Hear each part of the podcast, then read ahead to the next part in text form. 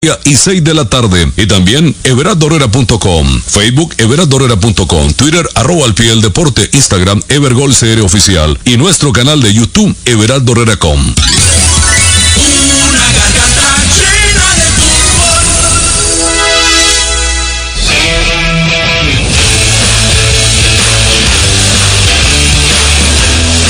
Radar del deporte un programa ágil y veraz, con la información deportiva del momento y con su propia voz editorial. Bajo la dirección del periodista Juan José Garita Ramírez. Sintonícenos de lunes a viernes, de 7 a 8 de la noche por Radio Actual 107.1 FM. Radar del Deporte. Desde 1983. Por excelencia y calidad, el programa de los heredianos.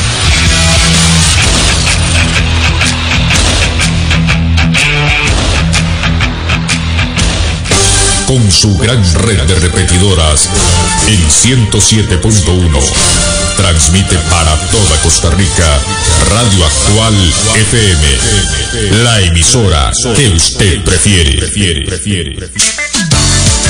Es hora de café y palabras, conociendo más de la política, la economía y la sociedad de Costa Rica y el mundo, con el politólogo Claudio Alpizar Otoya.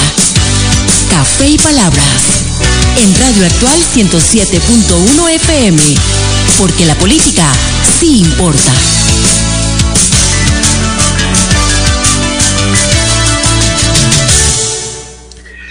Porque la política sí importa. ¿Qué tal amigos? Les saluda Claudio Alpizar Otoya. Hoy lunes con la ilusión de siempre de arrancar semana eh, cerca de ustedes, hablando de lo que siempre me gusta a mí y que comparto ese gusto con ustedes, que es la política, porque usted igual que yo sabe que la política sí importa. Como siempre digo, la política es la madre de la democracia, no al revés. Donde permitimos la diversidad de criterios, de pensamiento, estamos cosechando en tierra fértil, en una sociedad, eh, para tener después un sistema democrático que debe permitir todas esas diversidades de criterio y de pensamiento. Hoy, hablando de diversidad, hablando de elecciones, hablando de política, he invitado al buen amigo José Rafael Vilar. Como ustedes saben, José Rafael es un reconocido eh, analista político internacional. Eh, José Rafael vive, eh, su residencia la tiene en Bolivia y desde allá hemos hecho el contacto para conversar con él sobre las elecciones de Brasil que van a ser el 2 de octubre. Entonces con él vamos a plantearnos un poquito qué esperan los brasileños y qué puede pasar en América Latina. También los invitamos a leer el reciente artículo que José Rafael, muy amablemente escribió para nuestra revista Decisiones. Ustedes entran a www.revistadecisiones.com y ahí pueden encontrar el artículo de José Rafael Vilar que hace una referencia de cómo eh, ha ido cambiando el color eh, ideológico en América Latina y habla de un color rosa eh, que se le empieza a plantear nuevamente a América Latina. Pero antes de conversar con José Rafael Vilar, así pienso. Así pienso, con Claudio Alpizar, en Radio Actual 107.1 FM. Vuelve el tema de la gasolina al tapete, a la discusión política en nuestro país dentro del marco de que ya tenemos eh, un récord en el precio de nuestra gasolina. La gasolina super a 1104, la gasolina plus a 1081 colones y el diésel a 1004 colones. Lo primero que hay que tener claro, usted como oyente, debe tenerlo claro porque parece mentira. Lo que voy a decir a veces cuando converso con algunas personas, eh, pareciera que nunca le han puesto atención al tema. Nosotros somos importadores al 100% de derivados del petróleo, de combustibles. Nosotros ni refinamos ni explotamos nuestro eh, subsuelo para saber si tenemos petróleo o gas natural. Nosotros somos importadores directos. ¿Ok? Ahora el presidente de la República está planteando, eh, don Rodrigo Chávez, le pidió a un grupo de sus eh, ministros, gente que le acompaña en el gabinete, buscar un tope de 900 para la gasolina y un tope de 800 colones para el diésel.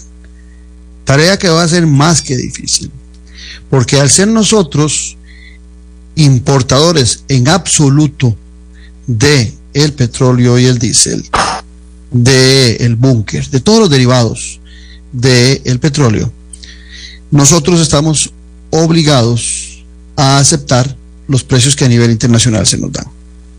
Recope tiene que jugar a ver cuándo es el mejor momento para hacer las compras de estos combustibles y sobre la base de los precios aparece la ARECEP que le pone el precio respectivo. Pero de ahí en adelante, lo que usted ve en el aumento de la, del combustible que usted utilice es impuestos. Nuestra, nuestro producto eh, distribuido ya en, las gasolineras, hablemos de diésel y hablemos de, de gasolina, el precio representa, el precio de compra en el, a nivel internacional, por ejemplo, en la gasolina, representa aproximadamente un 58% del precio que usted paga. Igual prácticamente en el diésel.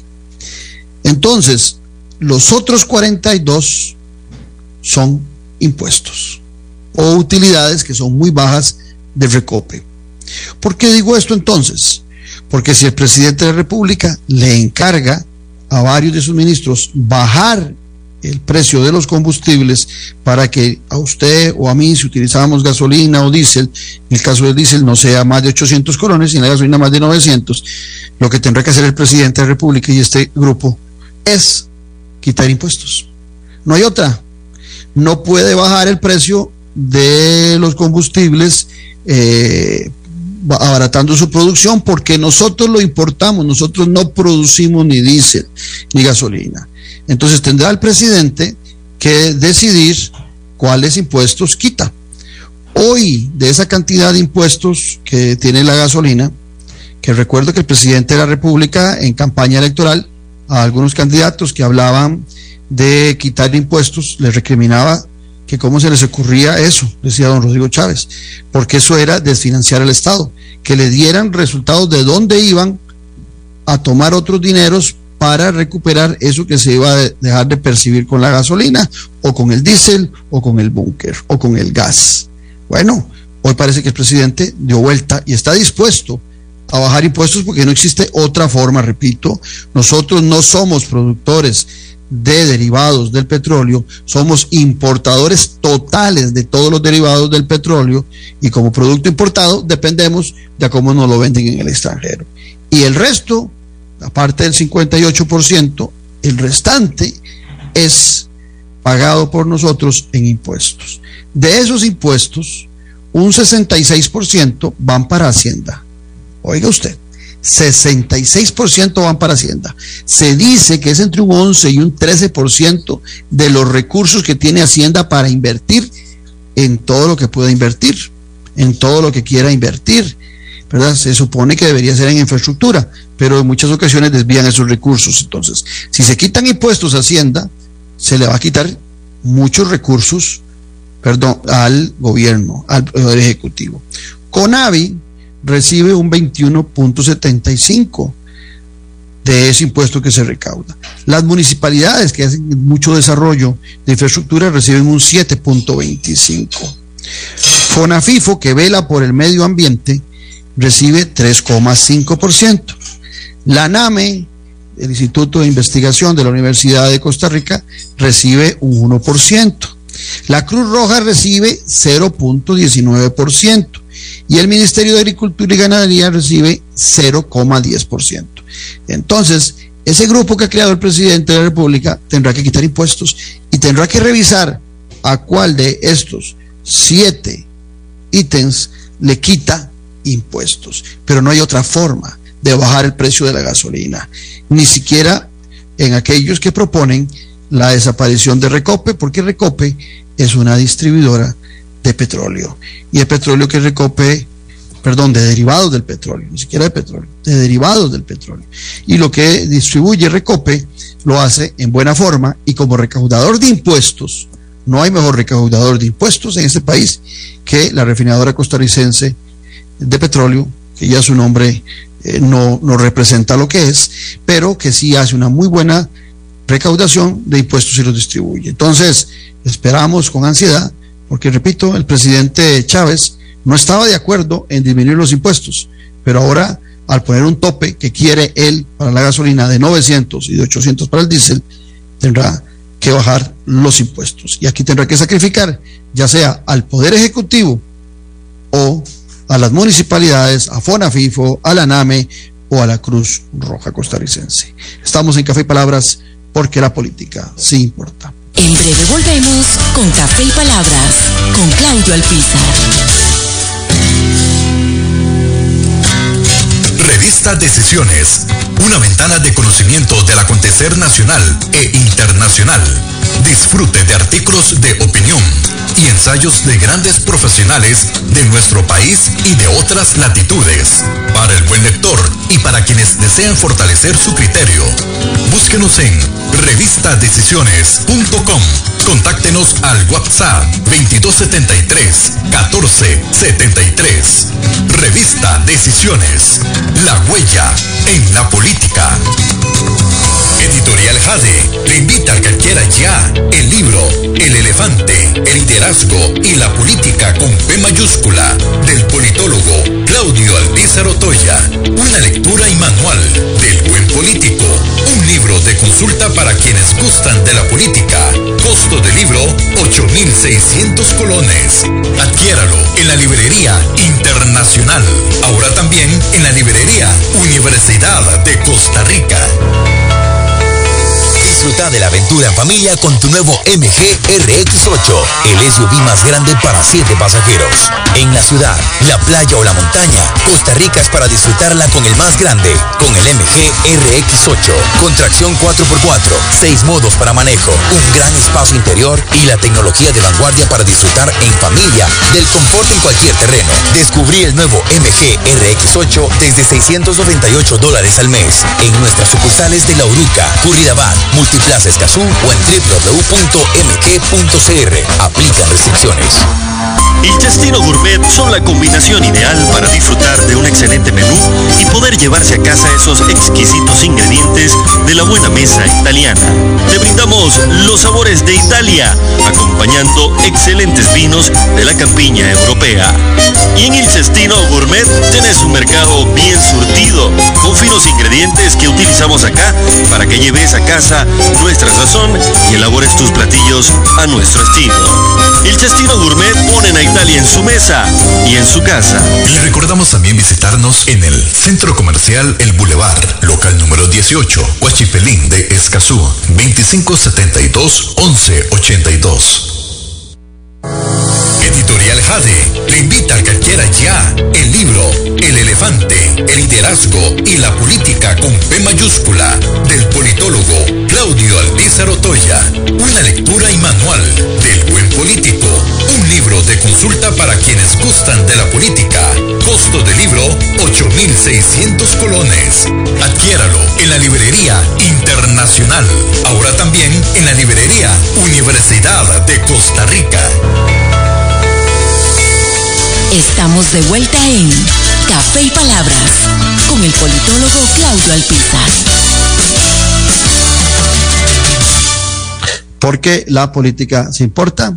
Hoy vamos a hablar de las elecciones de Brasil 2022 que se desarrollarán en octubre y para ello hemos invitado a José Rafael Vilar, eh, analista internacional, que ustedes ya lo han oído aquí en nuestros micrófonos, y quien este, eh, reside en Bolivia y conoce muy bien todos los temas de la política electoral y, y demás de. Por eso siempre lo invitamos para los temas sudamericanos. Les recuerdo que este programa usted también lo puede ver, si quiere ver imagen, a través del Facebook Live de Actual FM 107.1. Y de paso, antes de que se me olvide, fuertísimo abrazo a, a mi buen amigo Isaac Solís, que siempre nos premia con su audiencia. Eh, José Rafael, gracias por estar con nosotros. Un gusto, Claudio, estar contigo y con tu audiencia. Muchas gracias a vos por esa gentileza siempre de acompañarnos. ¿Cuántas horas hay de diferencia? Aquí son las 9 de la mañana, 9 y 15 más o menos. Allá, ¿qué hora es? Las 2 de la tarde. 2 y 15. 11 y 15. 11 y 15 ya son dos horas, pensé que era más Sí. la, la cantidad de horas de diferencia. Veamos, José Rafael, hablemos de, de Brasil. Vienen las elecciones de, de Brasil. Sí, hablamos de Bolsonaro y hablamos eh, de Lula, de Luis Ignacio eh, da Silva, eh, conocido como Lula, pero hay muchos candidatos, alrededor de, la posibilidad de una veintena de candidatos. Tienen hasta el 15 de este mes para inscribirse, pero parece a todas luces que, que la segunda ronda, que es lo que pinta más cercano ahora, será entre el presidente actual Jair Bolsonaro y el expresidente Luis Ignacio Lula da Silva. Bueno, en las últimas dos encuestas que salieron recién en la semana pasada, eh, ya solo quedaban 11 candidatos eh, como computables. Algunos irrisorios, porque siempre han tenido una trayectoria muy baja, algunos partidos muy contestatarios, aunque han estado en el gobierno de Lula, por ejemplo, y también en el gobierno de Bolsonaro, algunos de ellos. Pero en realidad eh, creo que el análisis interesante es dividir en dos partes. En Brasil es muy importante el, el, voto para presidente y por el otro lado los votos estaduales para la asamblea, gobernadores, etcétera, para el Congreso. Y ahí encontramos que, por ejemplo, el partido que generalmente tiene mayoría es el movimiento democrático eh, brasilero, que nunca ha sido, bueno, perdón, solo fue creo que con Itamar Franco la única vez que fue eh, presidencial, pero es el partido que normalmente tiene mayoría en el Congreso y tiene muchas de las eh, gobernaciones. Bueno, al nivel de elección nacional, eh, solo hay tres candidatos que aparecen mayoritarios. Ciro Gómez, que ha ido pasando de partido en partido, lo llamaremos un centro izquierda, pero que está muy bajo, está entre el 8 y el 9%. Lula, que ha estado entre el 41 y el 43 en las últimas encuestas, y eh, Bolsonaro, que ha estado entre 35 y 37 en las últimas, sobre todo de la última franja de agosto. Lo interesante es que Lula ha estado siempre en la franja de los 40 y Bolsonaro en la franja de los 30. Pero Bolsonaro ha ido creciendo y Lula ha achicado según las encuestas. Es decir, en este momento están entre un 7 y un 5% de diferencia entre los dos. Y a su vez, el, los indecisos en estas dos encuestas, si mal no recuerdo, están entre un 6 y un 11%. Es decir, todavía hay margen para que crezca cualquiera de los dos y ocupe el primer lugar. De todas formas, Brasil se rige por la ley del 50% más uno. Es decir, para ser elegido en primera vuelta tiene que tener el 50% de los votos más uno. Y es muy difícil que los dos, eh, cualquiera de los dos, alcance esa cifra. Por eso eh, es importante las alianzas que tengan con vistas a la segunda vuelta. En realidad se están, a mi entender, se están disputando el tema de la segunda vuelta desde ya si a estas alturas no han logrado ninguno eh, pasar el baremo de los 45, que es el 5% más fácil de obtener, eh, yo creo que estarán preparándose para la segunda vuelta. Y ahí entrarían muchas de las alianzas eh, posteriores. En este momento yo creo que la disputa, y lo he leído en muchos lugares, la disputa principal está por el voto evangélico Ahí tiene ventaja Bolsonaro, ¿no? Tiene Bolsonaro, eh, Lula lo ha estado coqueteando. En su época, eh, sobre todo el primer gobierno, Lula tuvo un apoyo evangélico importante, pero ese apoyo se fue para, para Bolsonaro casi completamente. Ahora, ese voto es más del 30% del electorado y no es que voten todos en, por consigna, pero mucho influencia la opinión de sus pastores, de los obispos. Así que veremos en esa franja de los indecisos que se mueve hacia uno o hacia otro.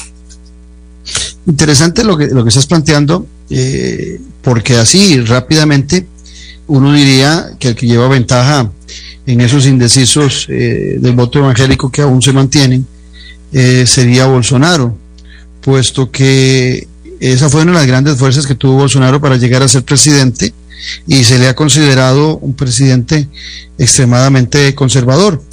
Eh, también se le considera un presidente muy autoritario. es el autoritarismo lo que, lo que está haciendo que ese grupo de evangélicos que aún no lo apoyan cuando ya lo habían apoyado en la primera elección para ser presidente, o, hay alguna otra razón eh, para que lo apoyen. Te, hago la, para que no lo apoyen, perdón, te hago la referencia porque en el caso de Lula su discurso es muy progresista, eh, acompañado de gente eh, de izquierda que también es muy progresista en estos temas que chocan en muchas, en muchas ocasiones con el voto evangélico. Eh, entonces, la, lectura rápida de Claudio desde aquí, desde San José de Costa Rica, diría que es más posible esa tentación de ese voto para Bolsonaro que para Lula da Silva. Vos nos hablabas de que en este momento hay una diferencia alrededor de, de siete puntos entre Lula da Silva con 43 aproximadamente y Jair Bolsonaro con un 36. Y si hablamos que hay un 8% ahí, es realmente clave ese 8% para esta primera ronda. Sí, indiscutible que es un voto clave. Mira, eh, cuando fue la primera elección de Lula, eh, en la década de 2000, Lula se hizo su alianza con los empresarios incluso su vicepresidente era eh, cabeza del sector empresarial. Y fue un gobierno bastante eh, moderado. Dentro de la izquierda fue una izquierda moderada, por lo menos en lo económico. Fue indiscutible un gobierno populista. Y después se fue acendrando cuando empezaron los problemas del 2008, sobre todo la crisis. Y ya en el gobierno de Rousseff eh, la Bolsa Familia, en general casi todas las ayudas eh, que hizo el gobierno crecieron extraordinariamente. Y es interesante que para eh, la elección de que salió Bolsonaro, los votos para Bolsonaro estaban sobre todo eh, concentrados en los estados donde había menos solicitantes de Bolsa Familia. Así que vemos que había mucho de voto predendalista por la gente del PT, del Partido de los Trabajadores. Sin embargo, eh, yo te diría que en este momento Bolsonaro ha eh, invertido mucho del dinero del Estado, ha pedido incluso a las empresas que son eh, parte del Estado que le adelanten los dividendos del año en vez de fin de año para poder aumentar esos bonos y aumentar, por supuesto, el prebendalismo. Así que están jugando a lo mismo que jugaron los dos, a populismo, desde dos visiones distintas, izquierda, derecha. ¿No, ves vos ninguna posibilidad de que esta elección que requiere para ganar eh, el 50%, el candidato que quiera ganar tiene que, que lograr el 50% de un padrón que eh, está cercano a los 150 millones de votantes. Si no me equivoco, la, segunda democracia más nutrida de votantes del continente. Eh, ¿Ves posibilidades de que alguno, en este caso particular, pareciera que Lula podría estar más cerca de ese 50% o definitivamente a finales de octubre, porque la primera ronda es el 2 de octubre y en el último domingo, creo que es de octubre, eh, se desarrollaría la segunda ronda. Estamos eh, ante un Brasil obligado prácticamente desde ya a una segunda ronda electoral. Yo lo creo que sí. Y te digo por qué. Yo veo muy difícil que todo ese indeciso vaya hacia un candidato. Es probable que se divida. Ahora, no estoy hablando que suceda un fenómeno. ¿Te recuerdas que en la elección anterior el atentado contra Lula le dio mucho rédito? Contra Bolsonaro. perdón, contra Bolsonaro le dio mucho, mucho rédito. El cuchillazo, creo que fue que le metieron. Sí, fue el sprint final con el cual él ganó.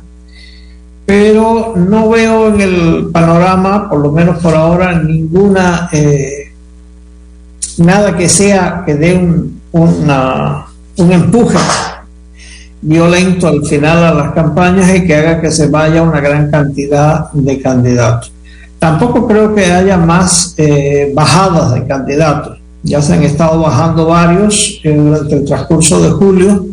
No creo que en este momento ya se bajen los que están. Unos porque representan a sectores muy definidos, Partido Comunista, eh, partidos trotskistas, muy pequeños, pero que buscan más por la presencia del candidato presidencial asegurar un espacio eh, en el Congreso. En el Senado, en la, Cámara de Diputados.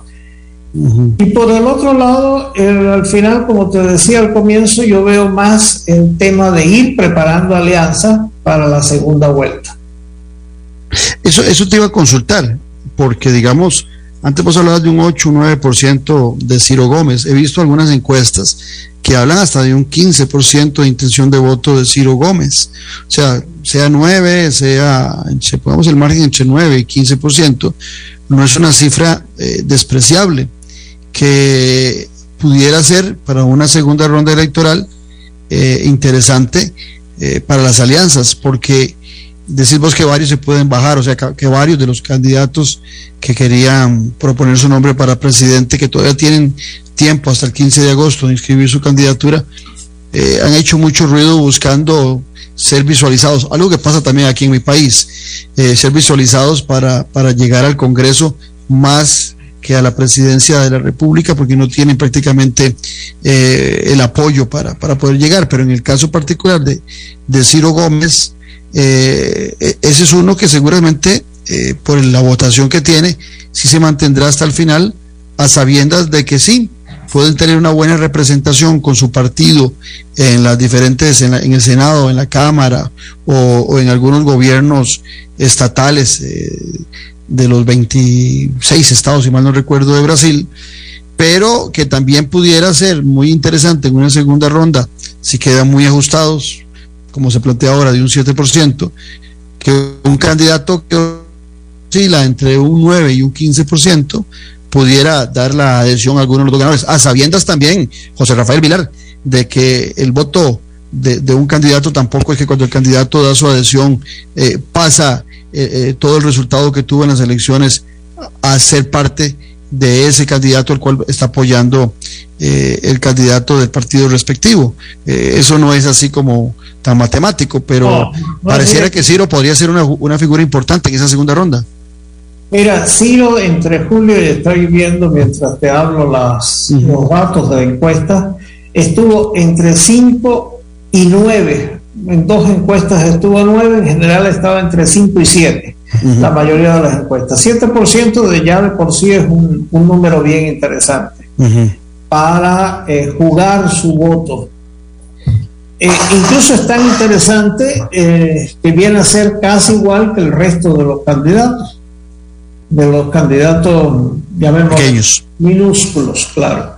No creo que haya, y déjame mirar un momento mientras hablo contigo, es en realidad no hay ninguna otra candidatura que se le acerque de por sí y la suma de todas está por debajo eh, del 12%, del tope que le han puesto al resto de las candidaturas.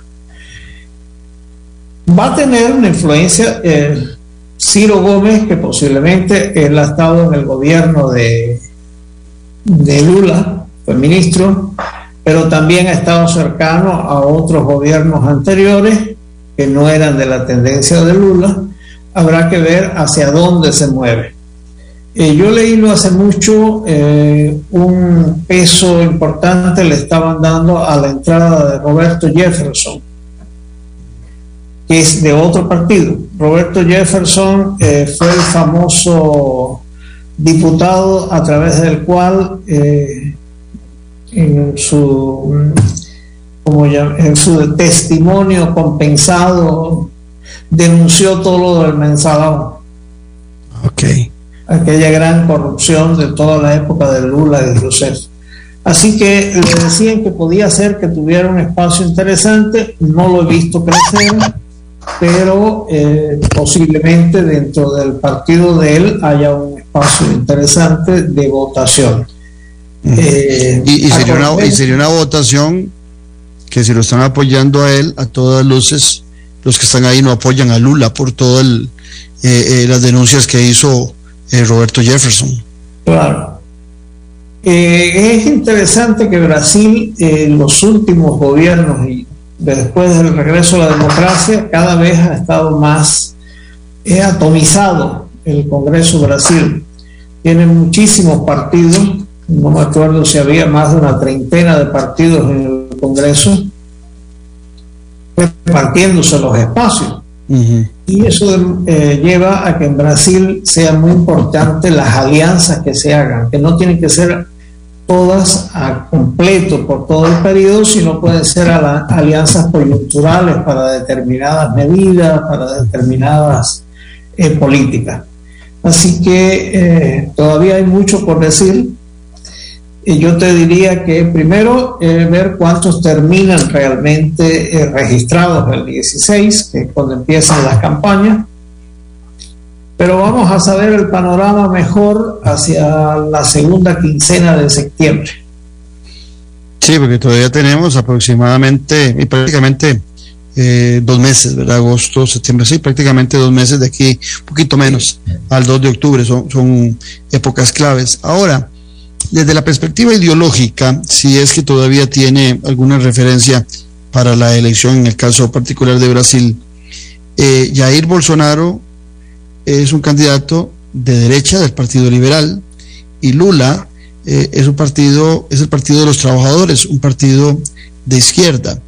Eh, en esa movilidad de esos pensamientos ideológicos, ¿tiene algún peso para la decisión electoral de los que están indecisos o inclusive de esas posibles alianzas en una, en una segunda ronda electoral? Eh, ¿Las alianzas se darán por esa afinidad ideológica o, por puro oportunismo político? Para la segunda vuelta, por puro oportunismo, estoy convencido para la votación, la gente votar, posiblemente sea más eh, emocional la decisión de votar, pero a la hora de las alianzas es los intereses. y, la, y la economía brasileña, que está en un sub y baja, en un vaivén, siendo parte de, de esas economías fuertes emergentes, ¿verdad? Junto con Sudáfrica, eh, junto con Rusia, eh, con otros eh, países. Sí, exactamente. Hoy, ¿en qué situación se encuentra para esa decisión del voto? Porque sabemos perfectamente que en muchas ocasiones el voto del ciudadano en cualquier país está más regido por sus particularidades de cómo está viviendo, cómo la está pasando, más allá de pensamientos ideológicos, más allá de propuestas, puede haber una rabia inmediata sobre la situación económica. Eh, ¿Favorece eso a Jair Bolsonaro o, lo, o más bien lo tiene en una situación precaria la economía? Bueno, la guerra de Ucrania lo tiene que haber favorecido indiscutiblemente, porque es exportador precisamente de alimentos y exportador eh, de otros productos, como dices, que se han subido los precios y que a diferencia, por ejemplo, de Argentina, no tiene trabas para la exportación. En caso de Es un productor de petróleo. También. Es decir, es un país que tiene más, eh, ha mejorado sus ingresos, ha crecido su ingreso este año, por lo menos el primer semestre. Así que le da más dinero para poder hacer eh, medidas populistas. Lo que él criticaba, pero bueno, lo está terminando de hacer. Ha sido un gobierno populista. Las no me acuerdo qué bolsa la estaba anunciando que estaba dando 100 dólares más por una de las bolsas de ayuda, estaba un bono, otro bono extraordinario, precisamente gracias a que tenía más ingresos. Eh, también hay elecciones de la Cámara de Diputados y, y, del Senado. El Senado, si no me equivoco, es un tercio apenas lo que se van a elegir. Los demás continúan fueron electos en el 2018. Eh, ¿Hay algún interés particular? particular? Eh, ¿Tiene Bolsonaro una buena, un buen apoyo en la Cámara de Diputados? ¿Cómo está el Partido de los Trabajadores en ese aspecto? ¿Ha habido una cohabitación en el gobierno de Bolsonaro con otras fracciones legislativas durante su periodo? Bueno, de por sí ha tenido eh, un apoyo importante de los militares, que eso es, un partido que no tiene nombre, pero que existe, de los republicanos, del Partido Progresista, eh, si mal no recuerdo, del Partido Novo también, y a su vez, coyunturalmente, ha tenido apoyos del democrático, el MDB, el Movimiento Democrático, el Partido Democracia Cristiana, ha tenido un espectro de apoyos y también los tuvo Lula en su momento dentro del Congreso. como te decía, son apoyos coyunturales, eh, dependiendo de las medidas y dependiendo de estas medidas que favorecen a determinados estados donde esos partidos son los fuertes. Estamos conversando con José Rafael Vilar, analista internacional radicado en Bolivia y experto en temas políticos de Sudamérica, que tenemos siempre el gusto de que nos acompañe cuando de Sudamérica se trata. También los invitamos a leer en nuestra revista Decisiones su reciente artículo, Pareciera una nueva marea rosa en relación al giro hacia la izquierda que están dando eh, muchas elecciones en América Latina. Estamos en Café y Palabras, porque la política sí importa. En breve volvemos con Café y Palabras, con Claudio Alpizar.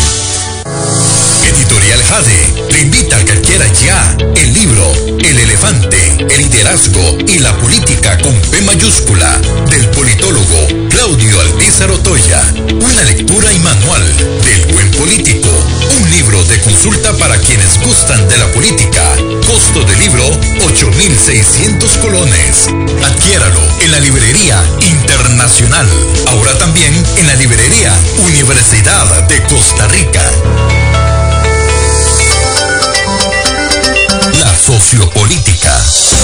El lenguaje sencillo y directo. Noches sin tregua. Ahora, Cortica Visión. Infórmese y entreténgase de la política con P mayúscula. La democracia se sustenta en la buena política y en un ciudadano bien informado.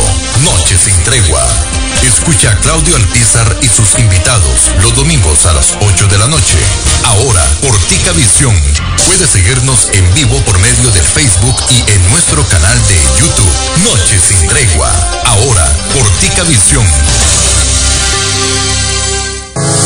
Editorial Jade le invita a que adquiera ya el libro El elefante, el liderazgo y la política con P mayúscula del politólogo Claudio Alpizar Otoya.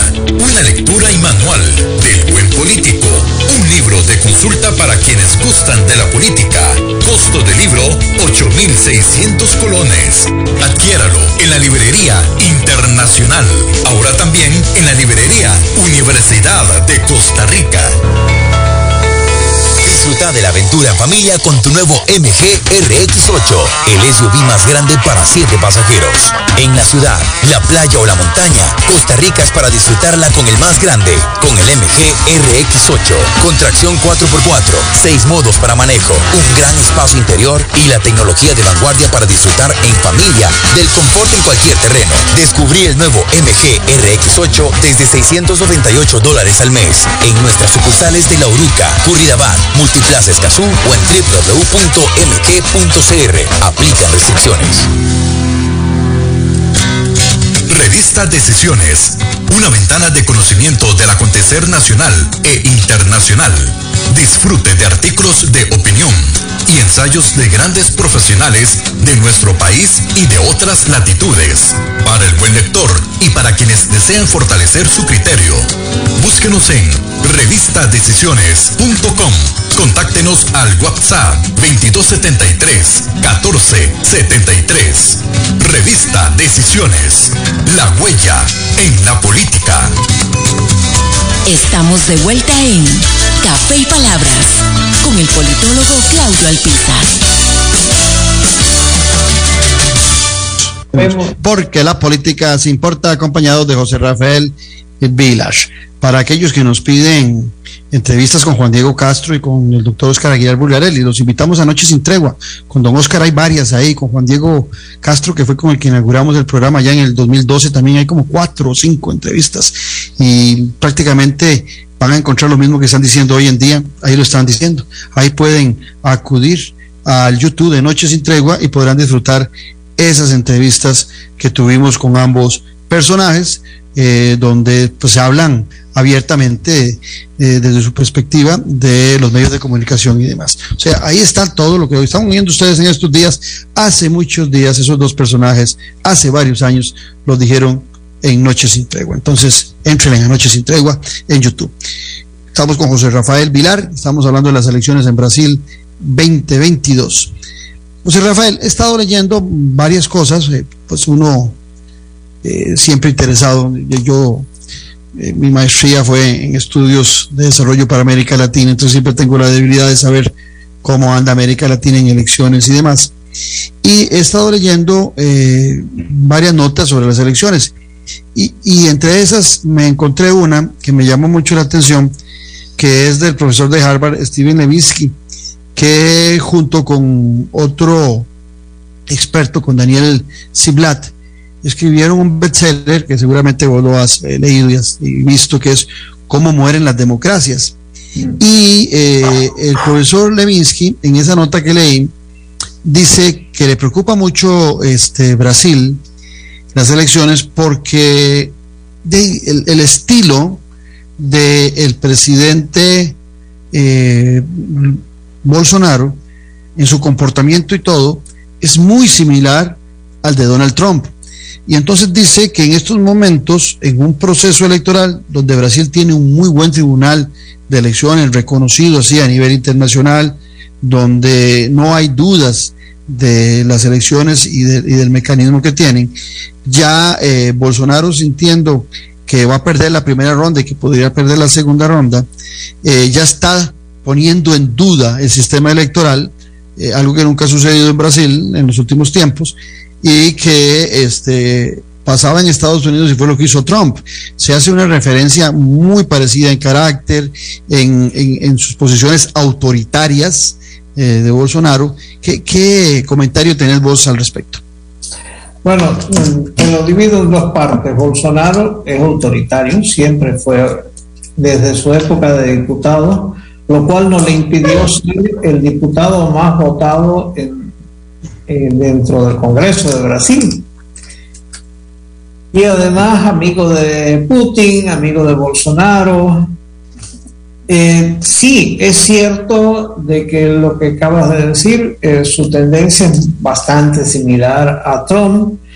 No es tan cierto de que ha empezado a cuestionar el, el tema de las elecciones ahora, porque antes de la elección en la cual fue elegido también hizo comentarios sobre el sistema electoral y los votos electrónicos. lo que no es cierto es que, es que es nuevo, pero sí lo ha venido haciendo siempre. Sí, eso se apoyó, me acuerdo, en el problema que hubo la denuncia de la misma empresa que lo hacía sobre las elecciones en Venezuela. La empresa dijo que le habían colocado por lo menos un millón de votos a favor de cuando la constituyente de Venezuela. Así que él se apoyó en aquel momento y ahora lo ha vuelto a hacer. Y además es un argumento que ha aprovechado él para atacar a otros sectores. Eh, hay una tendencia, vamos a llamarla trompista, eh, como antagonismo de una tendencia eh, que fue en su momento forista por el foro y ahora es por el grupo de Puebla. Y es una tendencia que la tiene también eh, Bukele. y que en cierta medida tu mismo presidente también no dista mucho, todavía no está declaradamente trompista, pero también tiene una visión autoritaria. Eh, no te olvides que en los años 90 América Economía, eh, junto con Public Latino, Barómetro, si mal no recuerdo bien el dato, hizo un estudio de tendencias eh, autoritarias en América Latina. Y salieron varios países con un porcentaje alto de la población, y a pesar de que habían salido hacía poco de los gobiernos militares, con una visión eh, totalitarista, militar, por lo menos autoritaria. Así que la visión autoritaria eh, no es una visión tan perdida y además la tenemos a la izquierda, Venezuela, Nicaragua, son régimen autoritario. Así que estamos en el medio, lamentablemente no hemos perdido esa visión o esa dirección autoritaria en América Latina. Algo que viene de nuestras raíces históricas, ¿verdad? Inclusive eh, es muy común, eh, a mí me llama mucho la atención cuando oigo a los, a los ciudadanos decir que en Costa Rica o en cualquier lugar otro, eh, que se ocupa alguien que mande. Entonces yo digo, mandar es diferente, mandar se manda un acto de ganado. Lo que ocupamos siempre en, democracia es alguien que gobierne, porque la diferencia entre mandar es que el que manda es un autoritario y el que gobierna sabe que hay diferencias dentro del marco de una sociedad más en democracia que le obliga a negociar y, a ceder en muchas de las posiciones radicales que pudiera tener para que, para que caminen en, congresos eh, y en parlamentos que normalmente están muy divididos. Pero también es cierto que estos eh, presidentes autoritarios de América Latina intentan brincarse o menospreciar al Parlamento como un paso necesario eh, para el apoyo de ciertas disposiciones que no les permiten la ley ni la constitución si no tiene el aval de los parlamentos. Eh, estará eh, Brasil en esa disyuntiva, la, ha vivido Brasil esa disyuntiva con, con Bolsonaro, porque a razón de verdad, Brasil está en una situación desde la perspectiva de un costarricense, de alguien que, analiza desde afuera, de tener que escoger entre dos figuras bastante complicadas. Una Lula da Silva con todos sus cuestionamientos eh, en cuanto al tema de corrupción, que ha sido muy alto, ¿verdad? Eh, que sí, Lula fue presidente, eh, tuvo reelecciones, y su gente logró puestos importantes, pero terminó inclusive por un buen tiempo en la cárcel por temas de corrupción. Y Jair Bolsonaro es un tipo súper autoritario que también de alguna manera, igual que la corrupción, también termina afectando las decisiones democráticas en una nación. Mira, no es novedad si nos vamos hace unos meses a, Perú, tienes la discusión Fujimori-Castillo. Sí. Eh, si te vas a Colombia ahora, tienes Hernández Petro. Bueno, nosotros aquí, Figueres Chávez, había una gran discusión sobre, sí, sobre. Y, si nos vamos un poquito para atrás, eh, los dos Alvarados, Fabricio y Carlos, o sea, era una decisión bastante complicada en segunda ronda para el elector. Son eh, posiciones que eh, yo me acuerdo Vargas Llosa, como siempre, imaginativo, eh, dijo, incluso no de la Fujimori y de Castillo, sino incluso de Humala y la Fujimori en el anterior periodo, que era votar entre el SIDA y el cáncer. Y esa frase quedó. sí. O el, el, que asumió ayer la presidencia entre Petro y y, el, Hernández. Hernández fue también una, una, una decisión que termina yéndose la, la, población por un ítem, por un tema, recargan el voto sobre un candidato más que sobre un proyecto político nacional. Sí, no, es que no hay un proyecto político nacional. El proyecto político nacional en la mayoría de los casos es un proyecto de váyanse todos cambiemos todo. Esa frase de cuando de la Rúa, que la estamos a punto de empezar a oír en Argentina de nuevo, esa ha permeado a toda América Latina. Fue lo mismo que pasó en Bolivia en la elección del 2005.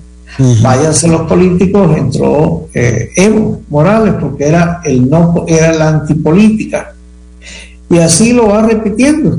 Castillo también era la antipolítica, Petro era el cambio político, ah, eh, Andrés Manuel López Obrador era el cambio político, Bukele fue el cambio político. E, en esto que estás diciendo, José Rafael Vilar, volviendo un poquito a, América Latina, ya habiendo dado un, paso por, por Brasil, en, nuestra revista Decisiones, vos haces el artículo este pareciera una nueva marea rosa, donde haces una referencia eh, de cómo las capas tectónicas de la política de América están girando hacia la izquierda. De ahí viene un poco lo que vos decís de marea rosa. Eh, ayer tuvimos eh, la ascensión al poder del presidente Petro con un discurso muy llamativo, por no llamarlo de otra forma, que también es parte de esa marea rosa. ¿Cuál es la lectura que haces vos de, de, ese giro hacia la izquierda que están teniendo los gobiernos en América Latina, con, un problema, yo te lo decía fuera de micrófonos. Una cosa es tener un giro a la izquierda con Fernando Enrique Cardoso, un hombre extraordinario, eh, brillante, un socialdemócrata que, que, nos inspira a muchos socialdemócratas, y, otra es pensar en, en, Lula, otra es pensar en Petro. Eh, no son los niveles de conocimiento estructurado, académico, de Fernando Enrique Cardoso lo que ilustran hoy a muchos eh, presidentes, qué sé yo, eh, no sé si, si el presidente de Perú, no sé si, si Maduro, pero sí, sí ha perdido mucha clase eh, quienes ascienden al poder. Y en general, yo sé que algunos aplauden el ascenso que tuvo en los Estados Unidos Trump, pero no hay la menor duda de que la la soberbia era una de sus principales características y su incultura, su poco conocimiento, su poca educación, gente que, lee poco, que estudia poco y aún así están llegando a ser gobernantes. Yo recuerdo en el caso de Lula, cuando Lula gana por primera vez, que en algún momento se vanagloriaba de que él había llegado a ser presidente de, Brasil y nunca había leído en su vida un solo libro. Entonces pareciera que, que eso hoy pulula, ¿no? En América Latina. Ve que en Estados Unidos con, con Trump pasó. Mira, es el voto del. Yo voto por el que se parece a mí. La inmensa mayoría de los electores está buscando a alguien que no sea un político profesional, o por lo menos que no le dé esa visión del político profesional, alguien que no tenga muchas diferencias con eh, el elector, digamos, eh, persona, intelectual, cultura. Y además hay algo que lo toco en mi artículo, hay una diferencia entre la marea rosa del, de los años 2000 a esta, y es el tema del dinero. La otra marea rosa entró en el momento en que empezaban a subir eh, los hidrocarburos, las, los minerales, los, eh, la soya, etcétera, se dispararon. Y este no es el momento. En general, casi todos nuestros países eh, están en una situación difícil. Eh, caso de Argentina, que a pesar de ser un país soyero, están en una mala situación por las mismas políticas económicas del país. Y en el resto de América Latina en general ha bajado mucho la capacidad de eh, aprovechar estos booms y por lo tanto son gobiernos populistas del tono que sean, más azules, más rojos, que no tienen dinero. Vamos a ver cómo solucionan ser populistas sin dinero. Sí, sí, porque eh, en, en el, en en la misma elección de Brasil, eh, se dice que inclusive ganando Lula no va a encontrar un terreno fértil y que la gente espera soluciones eh, prontas y cumplidas. Eh. Aquí en Costa Rica, por ejemplo, algunos dicen que es muy poco tiempo para tres meses para, para hacerle crítica al presidente Chávez, pero en tres meses los que están a favor de él sí dicen que es el mejor presidente de todos los tiempos. O sea, sí sirven los tres meses para decir que es el mejor presidente de todos los tiempos, pero los tres meses no sirven para criticarlo. O sea, hay que aceptar la, receta tal y como la dan, porque la criticidad eh, se vuelve eh, inoportuna. Vamos a ver, eh, estamos polarizando tanto las sociedades en América Latina que quienes ascienden al poder endiosan en demasía a su candidato y los otros eh, empiezan a tener crítica desde, desde el arranque. ¿Por qué? Porque también se reclama velocidad. E independientemente de quien llegue a la presidencia de la República, hay un disgusto que se viene acumulando sobre gobiernos anteriores que exigen victorias rápidas. Y eso es, eh, eso está sucediendo en toda América Latina, donde se le pide a quien asciende al poder victorias rápidas sobre el nivel de vida, ¿verdad? Porque corrupción hay en toda América Latina. Y sí, debe ser una lucha transversal en todos los espacios de la política. Estamos de acuerdo, es una lucha transversal contra la corrupción, pero los resultados que termina avalando el ciudadano, como te lo decía antes en el caso de Bolsonaro, es cómo está mi vida, mejoró mi vida o no mejoró mi vida. Si usted luchó contra la corrupción, pero mejoró mi vida o sigo yo padeciendo los mismos problemas de encarecimiento de la vida. Eso sucede en América Latina en general. Bueno, por eso a Lula lo reelegían, lo reeligieron. Y por eso Chávez también, sin tener que hacer una manipulación, por lo menos en la primera reelección, también la gente lo reeligió. Sí.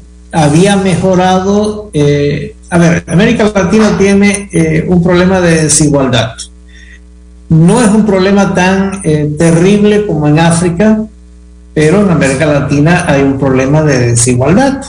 Si tú empiezas a ver el índice de Gini de los países latinoamericanos, te encuentras que eh, Brasil y Colombia son los que lo tienen más alto. Colombia está en, o estaba entre los 10 países con mayor índice de desigualdad en el mundo. El resto eran africanos, por cierto. José Rafael, nos, vamos, nos queda un minuto. En ese minuto, un comentario sobre el discurso y, el ascenso de, ya habíamos hablado de las elecciones de Colombia, pero de Petro. Chávez. No, de Petro, de Petro en... No, no, no. Ah. Es el discurso de el comandante eterno. Ah, ok. Los mismos recursos de, de Hugo Chávez. La espada, tráiganme la espada. Eh, vamos a, a cambiar eh, vamos a hacer eh, la oligarquía, la, es decir, no es de, no es de tu Chávez, era del Chávez de, del Orinoco. Ah. Es el discurso de Chávez, con una gran inconveniente. En Venezuela había eh, una división social, pero no había un problema histórico de las guerrillas. Es decir, no se llegaba, habían llegado a las armas muy esporádicamente habían llegado. En Venezuela había una riqueza creciente con las medidas que está tomando, que, que propuso que va a tomar Petro, va a haber una contracción de la economía. Te dejo con eso, lo tendríamos que ver en otro más adelante. Pero me, me preocupó mucho, sinceramente. Sí será. Sí, este, y, y, sostengo, ¿verdad? Los homólogos de Trump poco favor le hacen a la política. Sin duda Trump vino a afear la política en general. Un saludo a Alan Alfredo Varela, a Oscar Leitón y Eduardo Fernández, que nos siguen muy amablemente en el Facebook Live. Un abrazo a ustedes y los espero mañana al ser las 9 aquí en Café Palabras, donde la política sí importa. Esto fue Café y Palabras, porque la política sí importa con el politólogo Claudio Alpizar Otoya. Escuche Café y Palabras de lunes a viernes a las 9 de la mañana por actual 107.1 FM. Café y Palabras.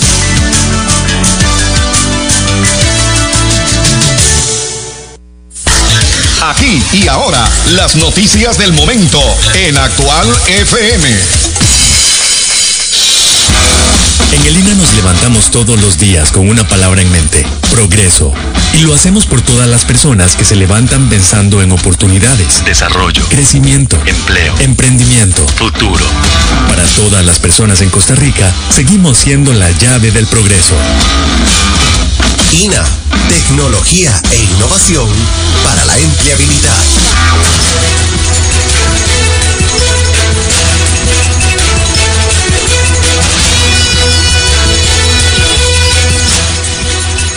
Gracias, buenos días. La semana inicia con condiciones lluviosas, consecuencia de la afectación de la onda tropical número 25, que ha estado reforzando la actividad lluviosa en el eh, Pacífico y Valle Central durante eh, las últimas horas. En la mañana se prevén